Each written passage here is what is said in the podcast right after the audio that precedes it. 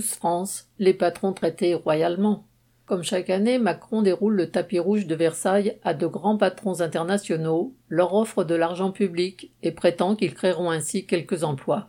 La cinquième édition de l'opération Choose France a donc commencé le 11 juillet en présence de 180 patrons.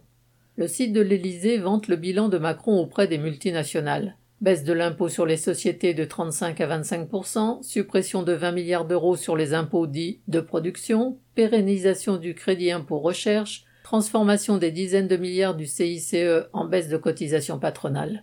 S'y ajoute, entre guillemets, un cadre simplifié pour le licenciement économique, davantage de flexibilité, la réforme de l'assurance chômage et la baisse des aides aux demandeurs d'emploi. Voilà ce qu'a réclamé et obtenu le grand patronat avec son chantage permanent à l'emploi, se faisant prier pour exploiter les travailleurs ici plutôt qu'ailleurs.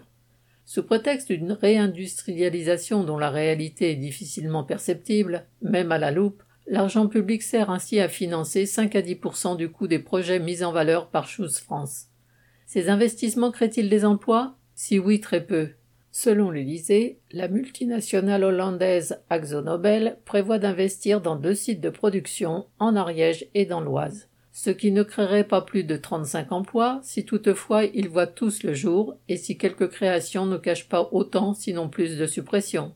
Il y a aussi les sans emplois promis par Trenitalia, qui opère sur le réseau ferré en France et qui se retrouve dans la rubrique entre guillemets investissement. Mais combien de milliers d'emplois sont supprimés pendant ce temps par la SNCF sous prétexte de concurrence? L'Élysée met en avant 14 annonces exceptionnelles de cette cinquième édition avec, entre guillemets, des investissements de 6,7 milliards d'euros et la création de 4000 emplois pérennes. Si c'est vrai, avec un emploi pour 1,7 million d'euros, cela ne fait que démontrer l'absurdité complète du capitalisme moderne, système malade qui ne survit que soutenu à bout de bras par l'État. Lucien Détroit.